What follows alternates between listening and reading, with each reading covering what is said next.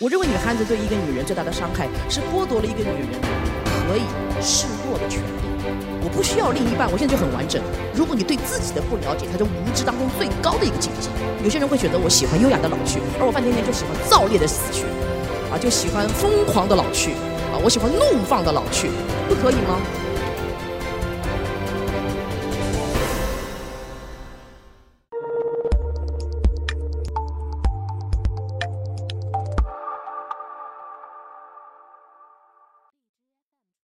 ？Hello，大家好。啊，我应该是标签最多的吧？嗯，黄金圣斗士，三十七岁，至今未婚啊。然后是上海人，呃，大标签啊，地域大标签。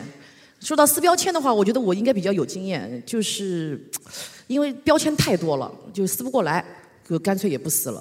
呃，其实以前呢，就是在奇葩说之前，我还做过一个节目叫《顶级厨师》，在美国叫 Master Chef 啊，就是在这个厨师界非常有名。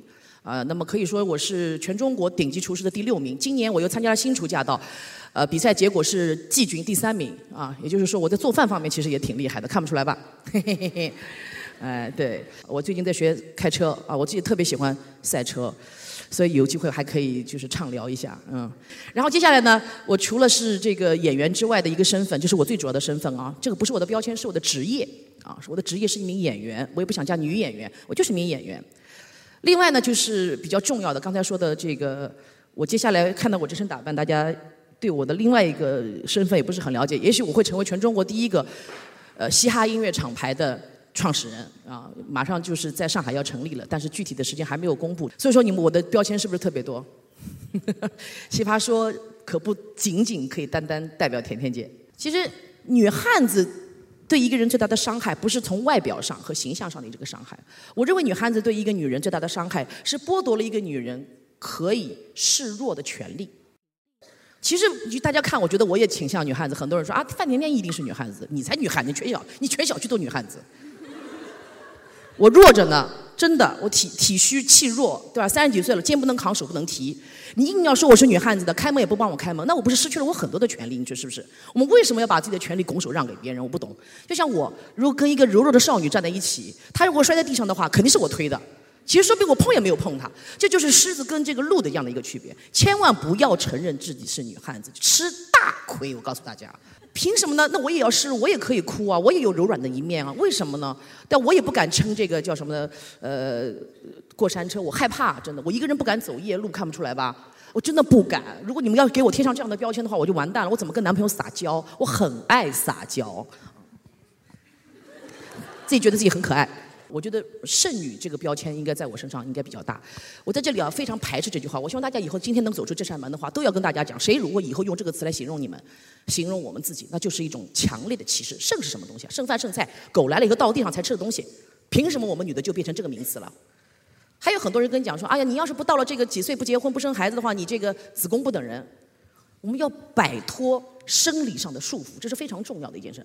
讲到这个东西，我就想，人类的很多标签和突破这个自己的自我的障碍有很多种。比如说，前一阵大家知道的那个女的，就是因为要自然生产死亡的，大家都知道吧？千万记住了，打破中国思想的迷思，你的子宫你做主，知道吗？想破想自然生都是你自己做主，千万不要让别人控制你的身体，肉体都不能控制，更何况你的精神。第二，我觉得非常重要，就是母乳喂养，大家也要记住啊。我为什么我一个 未未婚少女要讲这些话？嗯。因为很多人都坚定的认为母乳喂养对孩子就是最好的一种帮助。我妈妈又给我扶贫了，因为这件事，她的家里给我上了半天课。她说：“你知道吗？有一些就是高知啊，两 两边都是什么博士生啊、硕士生的高知，一对夫妻生了一个孩子以后，一个两周过来产检，这孩子的脑马上就要脑瘫了。为什么？因为他们母乳太少了，他们不敢用那个辅助的这个呃乳去喂养孩子。可是孩子在刚生下来的两周是疯狂生长、长大脑的时候，结果差一点把这个孩子害死了。无知害死人。其实有的时候。”我们一直在茫茫人海中去了解别人，看别人的脸色做人，寻找对别人的一种了解。最忘记的事情就是对自己的一种了解。你要什么？你喜欢什么？你是谁？不要害怕别人说你自私。自私是一个非常坏的词语吗？我并不这样认为。因为如果你对自己的不了解，才是无知当中最高的一个境界。这是最最可怕的，是吧？了解了别人，了解了自己，才能了解所有的人。世界女性艺术节，做更好的自己。我们从深层的意义上看看，这是不是一个标签？我认为这也是个标签。做更好的自己，也就是说，我现在不够好了。大家有没有这样觉得？反正至少我是这样的人，我是一个天生反骨的人，我很不愿意任何人在我身上强行加上需要我怎么样或我一定要怎么样，做更好的自己。我现在已经很好了呀，为什么还要做更好的自己呢？所以我们中国人就是觉得对自己谦虚，总是觉得自己不够好。我觉得自己非常好。如果你三岁问我，我觉得我现在是最好的；你五十岁再问我，我认为我现在是最好的。我觉得每一个人应该让自己现在的状态认为自己是最满的，那才是最好的自己。干嘛要去介意上升的空间呢？做更好自己，然后呢？给谁看？啊，很多人跟我讲说，就嫁人呗。哦，嫁人这么重要啊？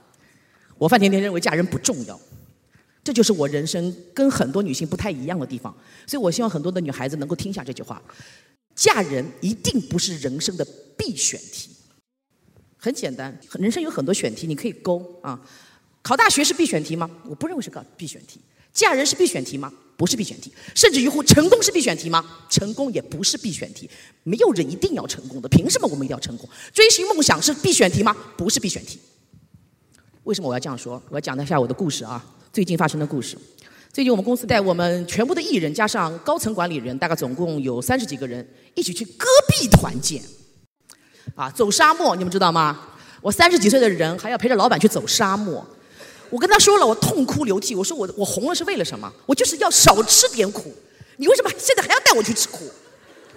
他说寻找真实的自己。我说我活了这么大了，我怎么会知道自己不是谁呢？我很清楚我是谁呀。他说你跟自己对话。我说我天天挨家跟自己对话啊，已经对了三十几年了，为什么还要在沙漠上跟自己对话？我不能理解他，我不能理解我的老板啊。他自己也是的啊，快五十岁的人了啊，非要硬走，膝盖也疼。第一天晚上走，第一天我们走了多少公里？我们在沙漠上走了呃三十六公里，三十六公里八个多小时，一步也没有停过。我最后的大概呃一个小时是流着泪走完的，真的，一把年纪还要流着眼泪，更自更自更自往前走，心里有大概一万个脏字在骂他，觉得自己非常的痛苦，因为肉体达到了一个极限。呃，这个时候没有任何思考啊！当天晚上也很生气，因为只睡了三个半小时就起来，叫静雨夜行，天完全漆黑，满天的星空，不能说话，走了八公里到十公里，差不多两个小时左右，啊，走路倒没什么，不让说话太痛苦了，是吧？可是，就是因为前一天的肉体达到了一个极其痛苦的极限，所以第二天起来的时候呢，嗯，那八小时是身体刺痛的在行走。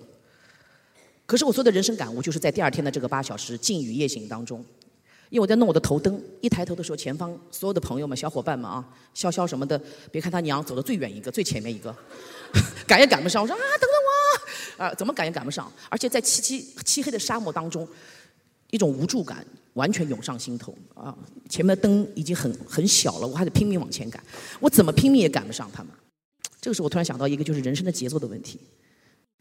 其实我们为什么要强迫自己去追随一些完全不属于你的节奏呢？人世间其实有些人，你真是赤了脚追，你长上翅膀也追不上。我就在想，为什么我不按照自己的节奏来走一走呢？我回头一看，哇，天马上就要蒙蒙亮的时候，五彩的彩霞在沙漠上向你涌过来，地上还有一些小蜥蜴在爬，拿起来玩一下。然后我看到了这个世界上最美的美景，我一生都不会有机会再有机会去沙漠上走这四十几、五十几公里，能看到这样的美景。所以我对我自己说，原来走沙漠的意义在于啊，每个人会寻找不同的自己啊，有的人会跟自己对话，有的人干嘛干嘛干嘛。而我找到了一种节奏，用自己的节奏走就是最正确的。不要管旁边的人是谁，也不要管终点，因为终点已经不是目的。如果大家以后看到我范甜甜，呃，对我的祝福是什么？很多人对我的祝福是：甜甜姐，我希望你早早早日找到另外一半。这对我不是一种祝福，这是对我现在的诅咒。你觉得我现在单身不好是吗？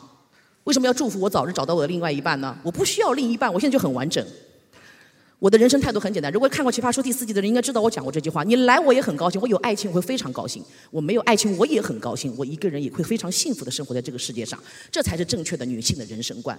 不要让自己的幸福和快乐依赖在任何一个人身上，只能从你自己自发的产生出快乐和愉悦的种子，这是非常重要的。还有我很不喜欢听的一句话就是：女人应该优雅的老去。我凭什么要优雅的老去？我就不喜欢优雅，可以不啦？大家要敢于、勇于讲出自己内心的话。优雅这个词很高级吗？很高贵吗？我不这样认为。这是一种生活方式的选择。有些人会选择我喜欢优雅的老去，而我范甜甜就喜欢燥烈的死去，啊，就喜欢疯狂的老去，啊，我喜欢怒放的老去，不可以吗？